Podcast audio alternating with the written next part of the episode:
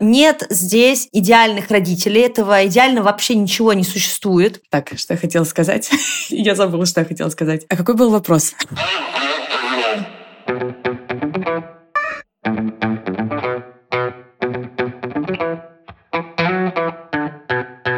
Привет, это подкаст «Раздвиньте ноги». С вами я, меня зовут Оля Крумкач, я врач-гинеколог и ведущая этого подкаста. И сегодня у нас новый выпуск. Я сейчас э, расскажу вам, что мы хотели придумать и что в итоге получилось. А пока хочу вам всем сказать большое спасибо, что вы активно участвуете в создании подкаста, поддерживаете его. Если у вас вдруг остались какие-то вопросы, критика, отзывы, предложения, вы всегда можете написать в Telegram-бот «Раздвиньте бот». А если вам понадобится консультация от меня лично, то пишите в Telegram-бот только спросить бот.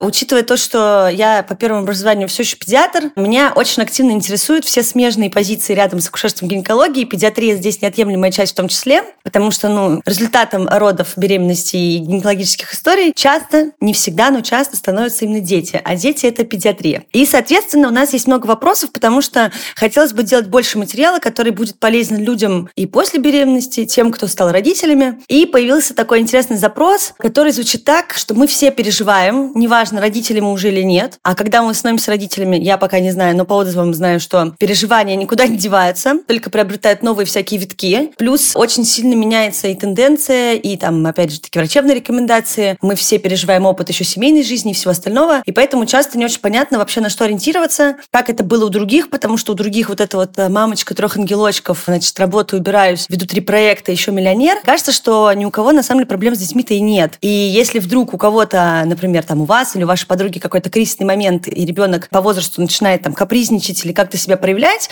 то, ну, как бы плохо воспитал, что я тебе могу сказать. А то, что на самом деле у всех дети по-разному себя ведут и по-разному развиваются, это, ну, как бы умалчивается. Потому что все еще не самая популярная тема, обсуждается только с подружками на кухне, либо там выпендриваться, кто кого перебьет э, на всяких собраниях. Но такого вот, наверное, глобального принятия и открытости все еще, наверное, не существует. Ну, по крайней мере, это мое мнение. Опять же, вы можете мне написать, как-то меня, может быть, скорректировать корректировать. Но пока что то, что я вижу, выглядит именно так. И я сегодня в гости для обсуждения этой темы. Позвала мою подругу, я тоже врача. Мы вместе учились в университетах. Плюс еще маму прекрасной девчонки, Машу Рейнштейн. Так, надо, блин, у тебя по другой фамилии тебе, да, лучше, наверное, назвать? Да. Да, представляйся сама.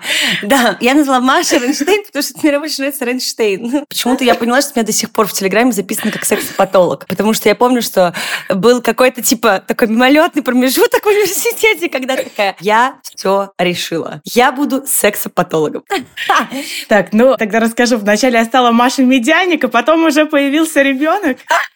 Да, получается, у меня есть ребенок, ей это девочка, ей почти 4 года, ее зовут Лиза. И у нас э, все кризисы проходят в полной красе, и стесняться здесь, на мой взгляд, нечего. Год назад мы переехали из России в Израиль, здесь немножко другой подход к воспитанию детей, немножко другой подход к реакции на поведение детей. Если взять, например, в целом, здесь детям можно все. Угу. Здесь дети на абсолютно том же уровне, что и взрослые, еще непонятно, кто главнее, полное принятие, во всех семьях очень много детей, детей, детям можно все. И если взять в целом, то, наверное, в Израиле детям можно все до армии, потому что в армию здесь идут все, и это такой первый момент, когда появляется дисциплина. Угу. А до этого ребенок развивается во всех э, его проявлениях. Прекрасно. У тебя Лиза родилась еще в России, и вот э, можешь как-то, может быть, в двух словах, несмотря на то, что это был младший возраст, рассказать, потому что вот это вот мне вообще очень нравится, вот это немножко покрысятничать. Чувствуешь ли ты какую-то разницу восприятия твоего ребенка? Вот эта вот вся тема там на площадках, еще где-то, это...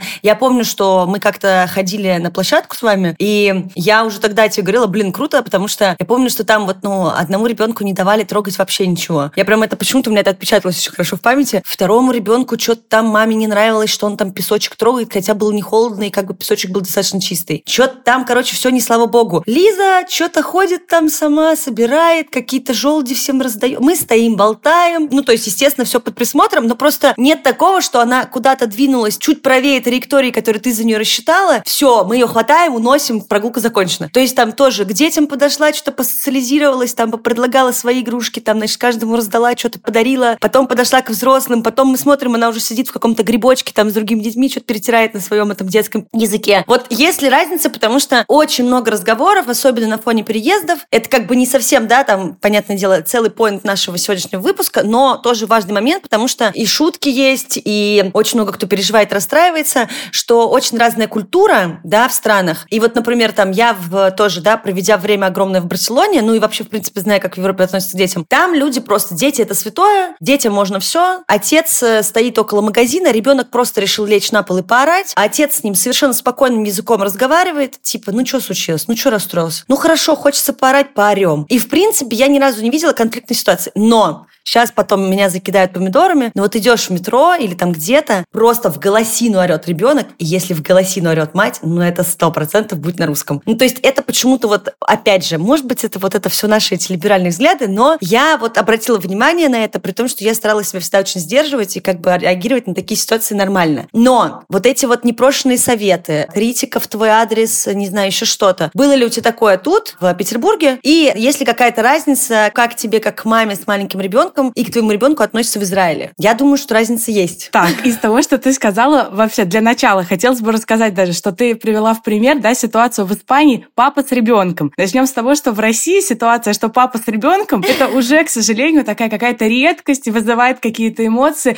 что вау, папа вышел с ребенком. Огромная разница, опять же, между тем, что здесь, например, в Израиле, между тем, что в России. Здесь в основном папы и выходят с ребенком, с детьми. Абсолютно частая ситуация, когда папа идет, у него висит грудничок в слинге. В этом рюкзаке, да. У него тут же коляска с ребенком, в котором ребенок постарше, еще ребенок идет рядом, и еще собака. Угу. И как бы это не папа-герой, это обычный папа. В России ребенок вышел с папой, и папа с бутылкой пива. Папа просто невероятный молодец. Большое спасибо. Может быть, это как бы мое восприятие, но это абсолютно то, что я видела в России. Опять же, вот эта тема смериться, что может мой ребенок, а что твой не может. Вот эта тревожность родителей, а он сел туда, а он сел сюда. Мне тоже кажется, что это как бы такая российская тема больше. И, возможно, потому что в России меньше детей в семьях, да, не так распространено, что там три ребенка в семье, четыре. Наверное, когда у тебя один ребенок в семье, ну, как бы ты начинаешь как-то над ним трястись, очень беспокоиться и так далее. То, что ты привела в пример, что я спокойно относилась, наверное, это силу того, что я просто более-менее спокойная, в том, что мы учились на педиатрическом факультете, то, что мне немножко лень запариваться в каких-то моментах, и если я вижу, что Лиз не упадет, а максимум испачкается, ну, как бы, наверное, я предпочту посвятить это время себе. Вот. Опять же, здесь, в Израиле, вообще никто не парится. Дети делают, что хотят, вообще во всех проявлениях. Все только будут восхищаться. Твой ребенок орет, какая прелесть, какая замечательная куколка, какая принцесса и какая молодец. Это то, что мы слышим всегда в твой адрес. То есть вообще никакого другого проявления здесь даже нет. Здесь сделано все так, чтобы, как бы с точки зрения, например, инфраструктуры, ты мог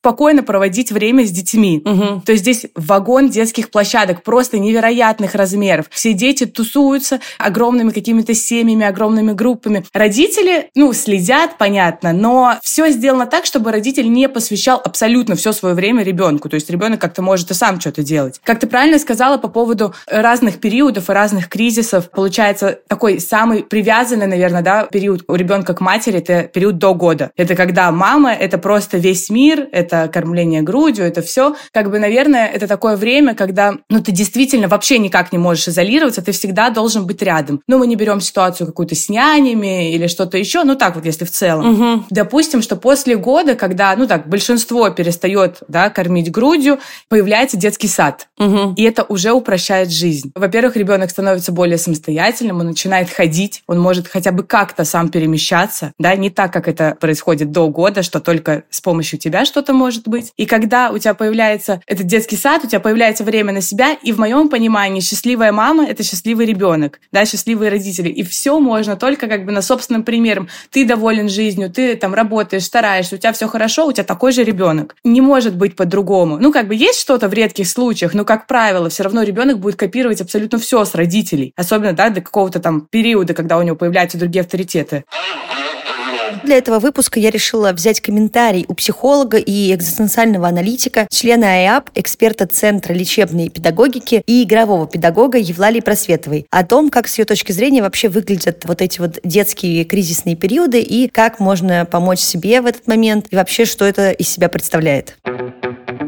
В целом, про возрастные кризисы написано очень много как зарубежной, так и отечественной литературы. Я в своем рассказе буду опираться в первую очередь на практический опыт, что мы видим и с чем мы работаем, а не на какую-то конкретную периодизацию того или иного автора. В первую очередь, конечно, мы видим кризис одного года, когда ребенок, с одной стороны, физически отделился от взрослого и переживает себя как отдельного человека. У него формируются физические границы. Потом чуть позже, в возрасте полутора лет, человек эти физические границы защищает, что тоже является вызовом для взрослого. Я чуть позже про это скажу. Но сейчас в год, с одной стороны, он переживает себя как отдельного человека, с другой стороны, он только недавно начал ходить, да, плюс-минус году, но все еще не умеет управлять своим вниманием и сильно подвержен так называемым полевым тенденциям. То есть он сильно захватывается тем, что видит в окружающем его мире. Увидел что-то одно яркое, пошел к этому, забыл про то, что есть мама, забыл про то, что нужно следить за своей безопасностью. Вдруг увидел что-то другое, переключился, опять хочет это, видит это и не помнит ни про что, да, и в этом возрасте очень много истерик, требований, потому что, ну, я вижу только вот это яркое, классное, что я сейчас вижу и хочу, а друг другое для меня не существует, и что это вы мне такое предлагаете. Ну, по-хорошему, уже к этому возрасту важно выстроить согласованный диалог с ребенком, когда ребенок уже умеет э, слышать взрослого и отвечать взрослому, и взрослый умеет слышать ребенка и отвечать ребенку. Взрослый может управлять вниманием ребенка, тогда этот кризис проходит легче. Ну, мы можем в процессе, там уже в год этим заниматься, да, и если мы хотим управлять вниманием ребенка давалого возраста, то обязательно нужно э, возникнуть в поле его внимание, присесть на корточки, чтобы он нас заметил, убедиться, что он нас видит. После этого переключить его внимание сначала на себя, а потом на что-то, что мы ему хотим предложить. Такой инструмент важный. Мы предупреждаем, мы даем обязательно время закончить начатое действие, и потом только предлагаем что-то новое. То есть мы бережно относимся к вот этому медленному переключению ребенка и тому, что он захватывается чем-то, и помогаем ему выйти из этого состояния. Потом в полтора года это редко фигурирует как кризис в литературе, но на самом деле здесь происходят важные моменты, потому что ребенок защищает свои физические границы. У него еще нет я, но он выстраивает свой безопасный мир. Уже есть мое, есть моя кроватка, есть мой стульчик, а, моя пижамка. Я это тот человек, который носит именно вот эту обувь, а другую обувь я надевать не буду. Я ем вот эту еду, я сижу здесь, а там взрослые должны сидеть за столом там и там. А ребенок очень активно это защищает. И здесь тоже важно сопровождать сопровождение взрослого, который, с одной стороны, бережно и уважительно относится к вот этим стереотипам ребенка, но с другой стороны, потихонечку начинает ему предлагать альтернативы. И потихоньку, очень-очень маленькими шагами, на которые ребенок готов, взрослый предлагает ему попробовать что-то новое, сделать немножко по-другому. При этом обязательно очень важно давать тоже человеку много времени и уважительно относиться к его вот этой вот ценности безопасного мира. Далее очень важный возраст — это кризис трех лет у ребенка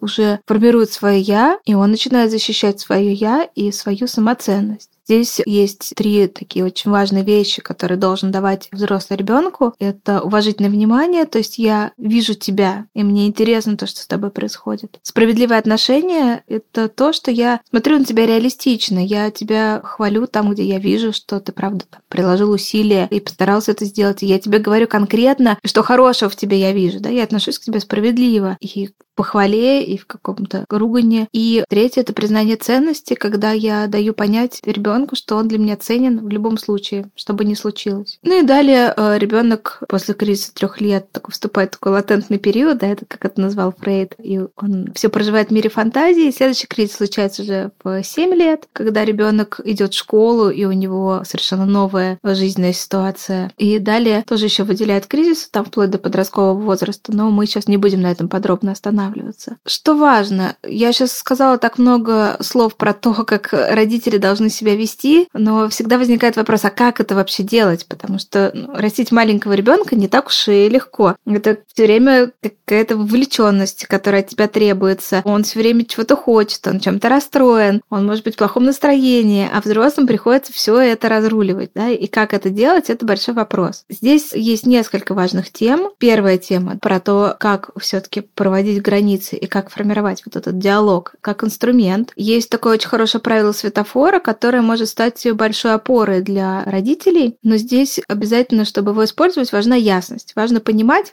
где для меня о чем идет речь. Что это такое правило светофора? Есть ценности взрослого, есть ценности ребенка. Очень часто ценности не совпадают. И нам важно понимать, в какой ситуации, каким ценностям мы даем ход. Так? Как на дороге во время движения. Бывает красный свет. Это та ситуация, когда полностью ход дается ценностям взрослого, то есть ребенку говорится однозначное стоп. Как правило, речь идет про ситуации, связанные с безопасностью, с безопасностью самого ребенка, который является ценностью для взрослого, и с безопасностью другого ценного да, там, вещей, других людей, домашних животных и так далее. Таких ситуаций должно быть не очень много, но здесь однозначно всегда спокойно и последовательно взрослый говорит «нет, стоп» стоп. Ребенок, встретившись с этой границей, скорее всего, будет расстроен, он будет плакать, протестовать. Наша задача максимально, если есть силы, его поддержать, находиться рядом эмоционально, давать ему физические контакты, если он разрешает, или просто быть рядом, если не разрешает. Дать возможности этому чувству состояться, да, и потом ребенок приходит сам за тем, чтобы его обняли и утешили. Да, это совершенно нормально расстроиться, когда тебя проводят границу. Да, тут важно, что взрослый сохраняет участие и последовательность. Есть зеленая зона, где полностью дается ход ценностям ребенка. Да? То есть ребенок полностью воплощает то, что для него важно и ценно. Как правило, это игра. Есть огромная желтая зона, самая большая, чаще всего встречается в жизни, когда важно дать ход и ценностям ребенка, и ценностям взрослого. И здесь мы учимся договариваться.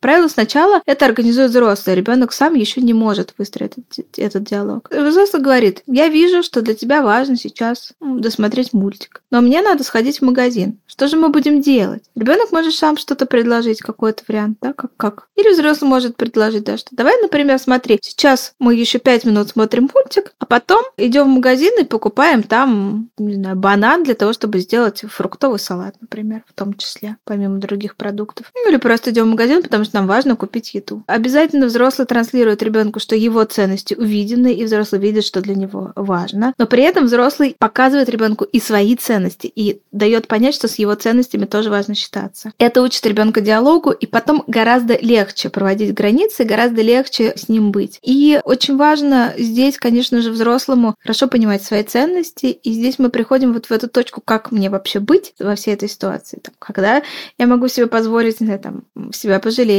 выйти из ситуации, если я злюсь и так далее. Ответ такой, что самое важное — хорошее отношение взрослого с самим собой. И, в общем-то, это залог хороших отношений с ребенком. Если я разговариваю с собой каким-то ласковым голосом, если я себя поддерживаю, если я понимаю, что меня накрыло, и даю себе возможность выйти пять минут подышать без чувства вины, или две минуты, 30 секунд, кому сколько нужно. Если я нахожусь с собой рядом и не нападаю на себя, и не бросаю себя в сложной эмоциональной ситуации, то мне гораздо легче поддержать ребенка. Поэтому самое главное, что я могу сделать для того, чтобы мне было легко проходить через кризис ребенка и помогать ему проходить через эти сложные ситуации, это укреплять отношения теплые, близкие, доверительные и надежные с самим собой.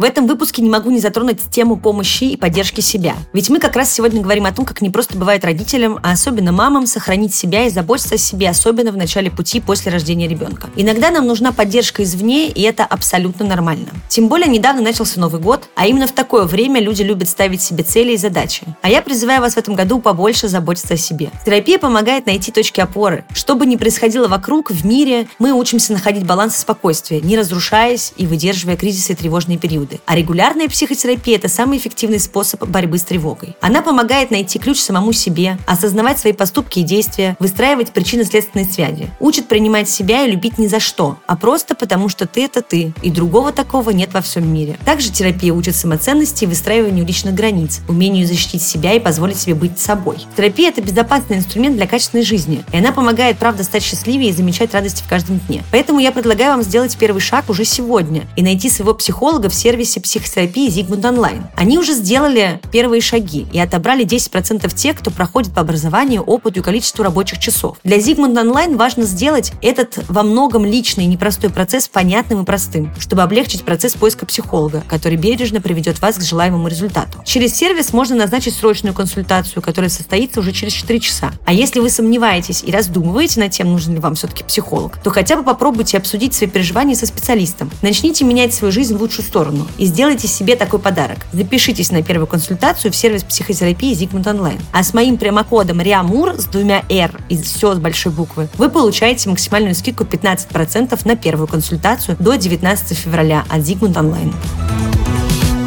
Теперь хотелось бы как-то вот поговорить о том, что вот эти вот у нас все периоды есть. Вот какие, наверное, твоей точки зрения и как врача, который имел опыт работы да, в поликлинике к тебе, я уверена, с этим с, приходили пациенты, орда родители с детьми, и свой опыт материнства, и вообще просто мысли, потому что это очень всегда интересно, когда есть насмотренность, и как минимум есть там несколько опытов э, жизни в разных странах, особенно с детьми в том числе, потому что это немножко другая интеграция, это тоже очень интересно. Вот э, какие ты замечала важные этапы, то есть наблюдала ли ты какие-то реально вот эти вот изменения с ребенком, и как ты себя чувствовала, да, то есть что тебя больше беспокоило и что тебе, наверное, помогало пережить эти кризисы? Так, ну тогда начнем сначала и начнем с того, что, да, получается, я сидела на педиатрическом приеме в поликлинике, соответственно, через меня прошло очень много мам с детьми, и у меня ребенок был такого же возраста маленького. До года, в принципе, ну, родитель, естественно, весь поглощен ребенком, наблюдает за ним, но, скажем так, он не сильно расстраивается, если ребенок плачет или там, ну, радуется, что улыбается, в основном отслеживается динамика, потому что все знают, что каждый месяц какие-то новые там способности должны быть у ребенка, там перевернуться, держать держать голову. В общем, и больше родитель сфокусирован на этом. Научился ли ребенок сидеть, а научился ли он делать так, а научился ли так. И если научился, это уже хорошо. И уже если он там поплакал, как бы родитель думает, ну и ладно, главное, он все умеет и все знает. И поэтому, как бы такой дальше ключевой момент – это год, когда все ждут, что ребенок пойдет. И, соответственно, когда ребенок пошел, уже родителю, ну, по большому счету, он уже не задумывается, там, поплакал ли ребенок лишний раз. Угу. Поэтому, в принципе, до года настороженность родителей только в отношении того, чтобы ребенок развивался нормально. И это то же самое, что и было у меня. Да, родители больше о задаче, нужно ли идти на массаж, а сделали ли все прививки и так далее. После чего, как ты правильно сказала, кризис, который ближе к трем годам, там, ну, нету фиксированного, да, возраста, но это реально самый сложный кризис, потому что ребенок постоянно в негативе. То есть, как бы ребенок все такой же маленький, ты все для него делаешь, ты его любишь, он вроде бы уже все понимает, как ты сказала, он понимает обращенную речь, он понимает, что вы его близкие, он понимает, что ему желают только добра, ты его уже пытаешься как-то развивать, ведь ему почти, да, три года. То есть вы уже там что-то делаете вместе, вроде бы вы уже познакомились с какими-то мамами на площадке, у вас есть общий интерес, то есть у ребенка есть какие-то друзья, и вдруг ребенок впадает просто в негатив. Ему не так абсолютно все. И то, что раньше ему нравилось, начиная каких-то, я не знаю, вкусных вещей, сегодня они ему уже невкусные. И ты просто не знаешь, как порадовать ребенка. Постоянно такое идет нытье. И как говорят психологи, что нытье ребенка объективно это самый раздражающий звук. И вот по собственному примеру я могу сказать, что это действительно так. В данном случае я бы больше обратила внимание на как бы психологическое состояние, ну, родителей в этот момент, да, в основном мамы. Потому что, как мы уже сказали, что все знают, что у детей есть кризис. Но окей, он его переживет. Сегодня он негатив, завтра у него кризис прошел, и все. А мама-то она уже сформированная личность, и она вдруг попадает в этот кризис ребенка, когда не так все, когда просто нытье, когда крики, когда оры, когда вот эти осуждающие взгляды на улицу, что твой ребенок валяется, да? Ну, как бы в России так это точно легко заметить. Получается, что, на мой взгляд, самое важное, чтобы в данный момент как бы у мамы была поддержка. Например, чтобы у мамы был, да, муж, и был папа, который точно так же вовлечен в это все. Когда ребенка можно передать папе, когда не ты целый день в этом, ну, как бы нытье находишься негативе, а когда в это вовлечен кто-то еще, и у тебя есть такая полноценная помощь. Все равно, когда вы как бы вместе, это проще пережить, да, вы можете как минимум посплетничать про ребенка, что вот ребенок такой-то у нас стал негативный. И это уже как-то легче. И поэтому мне кажется, что в момент кризиса ребенка самое важное, чтобы женщину кто-то поддерживал. Желательно такой же вовлеченный в развитие ребенка. Потом, опять же, когда ребенок идет в детский сад, получается, становится гораздо легче, потому что появляется время, ну, больше, да, на себя, там, как правило, женщина выходит уже на работу, то есть появляется какое-то личное пространство, которое не было все время до детского сада. Как бы мы можем упустить момент, что ребенок там начинает болеть, допустим, какое-то первое время в детском саду, но все равно становится проще, но Но очень частая ситуация, и то, что вот у нас было с Лизой, то, что в детском саду она ангел, примерный ребенок, принцесса, лучшая девочка. Классика. Ты ее забираешь из садика, и она просто демон. И она просто демон. Она просто копит, она просто каждый день копит, а потом вытаскивает. Да, потому что, опять же, она уже понимает, что как бы вы ее самые близкие люди, и что вот с вами-то можно расслабиться с родителями. И поэтому во всей красе очень важно понимать, что нет, все нормально, просто вот она понимает, что вы ее близкие люди. И то, что она там хорошо себя ведет, это не потому, что там ей больше нравится, а с вами не нравится, а потому что периодически да, возникает такое ощущение, что ребенок ну, в саду всегда хорошо, стоит забрать, всегда все плохо. Как будто бы ты что-то делаешь не так, а там все так. Вот надо понимать, что это просто потому, что психика не выдерживает. Ну, это я, по крайней мере, себя так успокаивала, потому что я тоже такое прочитала. Вот, что психика там не выдерживает, а дом как бы можно расслабиться и делать все, что ты захочешь. Но, опять же, этот момент надо просто пережить. И надо понимать, что как бы любой кризис, он временный. И вообще каждое состояние ребенка, оно временно, он же растет. Поэтому мне кажется, что самое главное быть более-менее спокойным родителем. Ты сам должен быть уверен в том, что ты говоришь, в том, что ты делаешь, да, по отношению там к ребенку. Нужно, чтобы тебя ребенок не сломал. Вот мне кажется, что с позиции женщины это прям самое важное. И когда ты в одиночку, это очень тяжело. По-любому кто-то должен поддерживать. Конечно, есть разные дети, да, кто-то, у кого-то кризис почти незаметно проходит. Неизвестно, как лучше, правда? Мы же не знаем, что, да. может, у кого-то сейчас серьезный кризис, зато потом у него все хорошо. Там в подростковом периоде он ангел. Никто не знает. Но самое главное, чтобы была какая-то поддержка в моменте. Вот как говорят, там, послеродовая депрессия, да, наверняка у вас тоже уже был такой выпуск в подкасте. Угу. И если не было, то будет. Вот это, мне кажется, прям кризис, это вот реально такой же момент, когда просто женщине очень-очень тяжело, и сто процентов нужна поддержка и вовлеченность вовлеченность второго родителя. Это так, мое мнение. Я с ним абсолютно согласна, потому что кажется, что помимо поддержки это второй родитель, это кто-то, может быть, из семьи, все вместе еще вообще отличный вариант. В том числе не стесняйся обращаться к психологам и психотерапевтам, потому что, опять же, все тенденции идут в ту сторону, что не надо это переживать, не надо стесняться. Если что-то идет не так, как вот опять же, да, вот у этих мифических инста-женщин, это абсолютно, ну, как чаще показывает практика, не совсем соответствует их реальной жизни. И мне кажется, что если подходить подходить к моменту родительства с сильной тревожностью, и это тоже окей. То есть имеется в виду, что просто в этой ситуации надо обращать больше внимания, наверное, на самоподдержку и вообще, да, на какое-то вот уметь просить помощи, уметь отграничивать вот свои переживания, чтобы не проецировать их на то, что происходит. Очень важно поработать со своей самооценкой, потому что в том числе сравнение, да, а сравнение своего ребенка с другим ребенком, это, ну, в случае, если есть что сравнивать, это, мне кажется, вообще двойной удар такой. То есть мало того, что вы сами переживаете, и это очень тяжело, тяжело, так вы еще находите себе дополнительные какие-то пункты, по которым простраиваться. У меня была идея э, еще поговорить в будущем на похожие темы, как-то раскрыть их с другой стороны, с проектом «Достаточно хорошие родители». Я очень уважаю девчонок, потому что, мне кажется, это практически уникальный проект в России, где просто основной слоган, что вы уже достаточно хороший родитель. Потому что определения достаточно хорошего родителя не существует. И, наверное, очень часто сложно, помимо того, что и так сложно, ребенок очень меняется сильно. Часто происходит так, что вы вроде вроде только одно пережили, уже следующее, потому что они быстро растут. Плюс, опять же, вот эта вовлеченность, она стирает временные границы. Ну, а если начинать еще закапываться, взрываться, сравнивать, думать, думать, что все плохо, и ребенок у нас не такой, а вот там у соседки напротив лучше,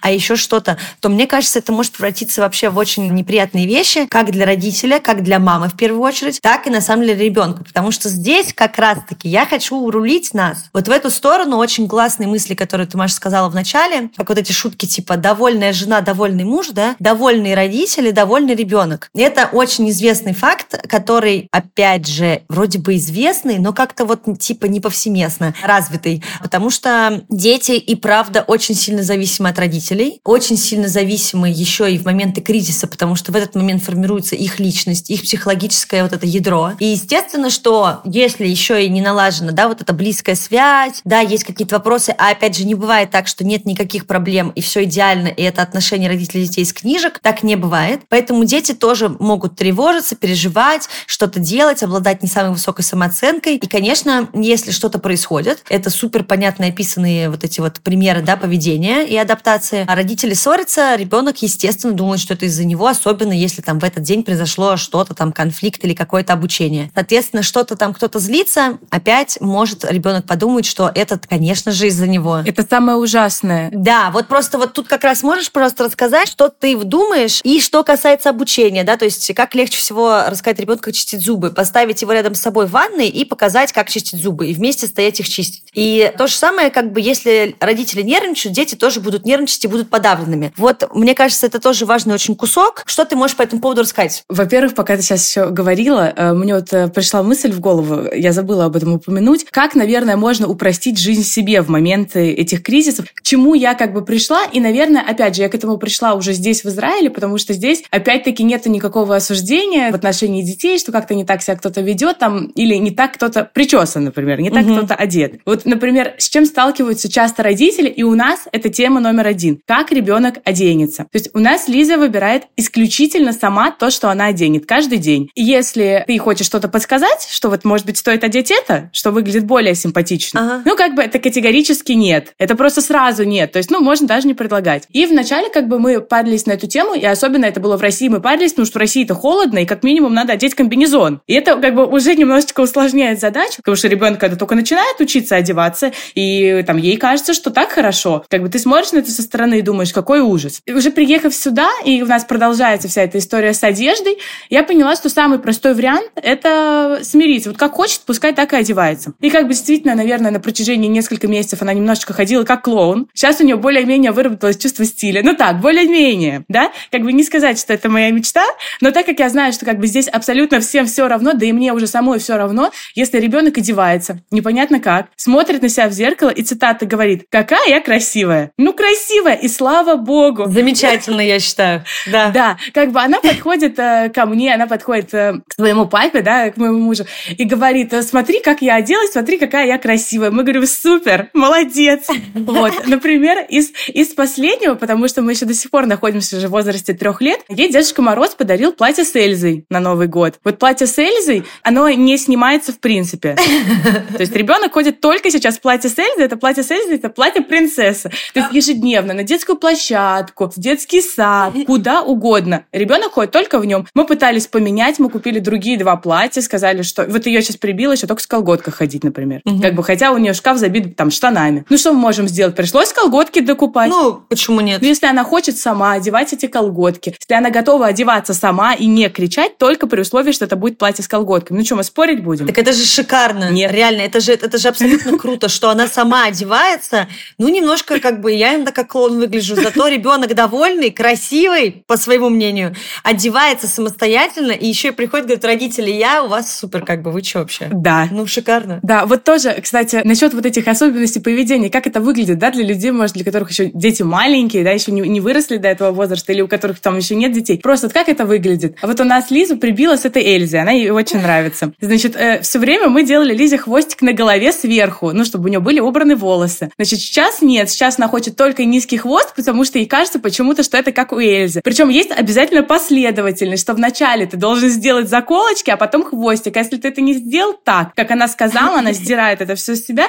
и душераздирающий скандал. Поэтому мы что решили? Действовать по ее правилам. Но если ей так спокойно, ей так хорошо, и она чувствует себя уверенно, зачем мы будем спорить? Зачем мы будем трепать себе нервы? Потому что так правильно. Ну, какая да. разница? Поэтому я думаю, что даже в каких-то моментах кризиса, как надо постараться просто реально сглаживать эти углы. Уже там, где это не какая-то принципиальная разница, уже просто идти на поводу и все. Ну, перерастет. Ничего страшного. Угу. Ну, себе же спокойнее будет жить что было самое сложное и что бы ты другим порекомендовала почитать, на что фокусироваться? Я думаю, что самый ключевой момент из этого всего, ну, вы сами должны быть более-менее спокойными родителями, понимать, что реально все, что у ребенка кризис, это временно, вы это переживете. Родители должны быть как бы объединены, то есть не должно быть разного мнения у родителей, что один говорит одно, другой говорит другое ребенку, ребенок вообще не понимает, что ему делать, да? Уже как бы вы, родители хотя бы должны придерживаться одного мнения. Плюс, наверное, по максимуму просто сглаживать сглаживать углы. Опять же, все, что касается тревожности, я считаю, что напрямую зависит от родителей. Даже если ребенок более тревожный, чем вы сами, если вы ему будете показывать, что вы спокойные, то и у его тревожность, ну, как бы будет уменьшаться. И не знаю, вот уместно приводить такой пример или нет, но опять же, вот у нас здесь были обстрелы, да, и вот сирены. У нас в основном круг общения это семьи с детьми, с маленькими, ну, такого же возраста, как Лиза. И реально очень разная реакция у всех детей. И эта реакция, она абсолютно коррелирует с реакцией родителей. То есть у кого-то там, э, не знаю, защищенная комната в квартире, то есть, ну, звучит сирена, им просто они сидят в детской, они даже никуда не идут. Просто какой-то звук на улице, но ребенок в панике, ребенок кричит, потому что родители в панике, и родители это обсуждают. Кто-то спускается с третьего этажа в бомбоубежище, и ребенок абсолютно спокойно говорит, сирена, пойдемте. В детском саду их тоже, да, например, учат, что, ну, как бы это абсолютно нормальная реакция, абсолютно спокойно. И вот эта ситуация показала то, что ребенок транслирует абсолютно то, что показывают ему родители. Вот на все сто процентов не было такого, что у кого-то родители спокойны, а ребенок просто в истерике. Абсолютно вот один в один. Как родители, так и ребенок старается подражать теми же словами. Вот опять же, например, ближе уже к трем годам, да, и после трех лет ребенок начинает прям копировать. Вот он прям теми угу. же словами выражается, что и ты. Например, сейчас я слышу, что Лиз говорит какие-то фразы в отношении чего-то. Это ровно мои фразы. Они же так смешно от нее звучат, когда она мне там говорит, например, можно я уже наконец-то попью? Она мне говорит. А, да, да, да. Вот, то есть очевидно, что все считывается с родителей, поэтому все только личным примером. Я считаю, что по-другому просто никак. Опять же, тоже интересный момент, что появляются уже вот после трех лет такие немножечко другие авторитеты. То есть, например, подружки. Угу. И вот ты, бывает, что-то говоришь, а ребенок тебе говорит, а вот моя подружка сказала вот так. И как бы такой, ты должен как Ясно. бы объяснить, а почему подружка сказала так?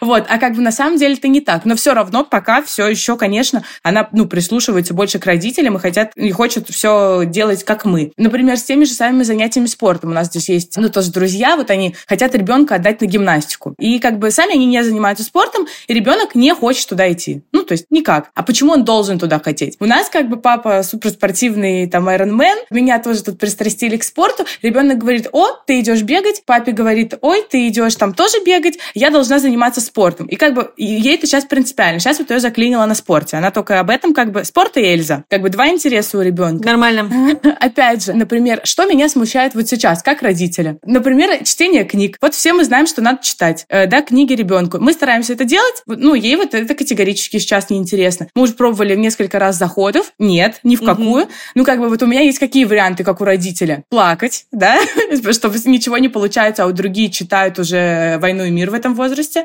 Другой, другой у меня вариант просто успокоиться совершенно и подождать. И третий вариант у меня идти к врачу и узнавать, все ли хорошо. Ну, как бы я пока с вариантом расслабиться, подождать и попробовать через месяц. Потому что через месяц уже все может поменяться, потому что все у ребенка это временное, вообще все. Поэтому мне кажется, что самое главное быть спокойным. Вы и так хороший родитель, если у вас ребенок сыт, одет, он улыбается. Ну, не в моменты кризиса. В моменты кризиса он рыдает, да?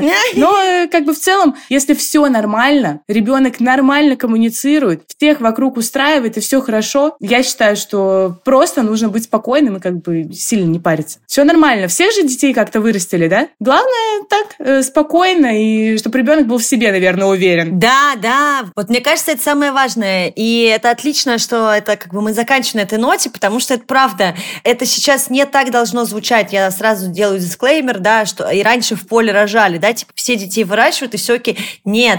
Но просто не надо делать из этого штуку, которая будет вам рушить психику и рушить психику вашим партнерам, вашим родственникам, вашим мужьям и женам, вашим детям в первую очередь, потому что нет здесь идеальных родителей, этого идеально вообще ничего не существует. Очень важно сохранять личное спокойствие, потому что это очень сильно влияет на то, что происходит вокруг, и в первую очередь на вашего ребенка. Я надеюсь, что мы что-то доразобрались. Я обещаю развить эту тему побольше в следующих сезонах. Мне кажется, это очень интересно. Если что, пишите мне куда-нибудь, а если у вас появятся какие-то идеи, как это развить далее. Маша, спасибо тебе большое. Очень, мне кажется, классно получилось. Пожалуйста. Да, пожалуйста. Это был подкаст «Раздвиньте ноги», а с вами была я. Меня зовут Оля Крумкач, я врач-гинеколог и ведущая этого подкаста. Слушайте, пожалуйста, подкаст на всех площадках, на которых вы обычно слушаете подкасты. Ставьте нам лайки, звездочки, оставляйте свои комментарии. Ну и услышимся в следующем эпизоде. Всем спасибо, до свидания.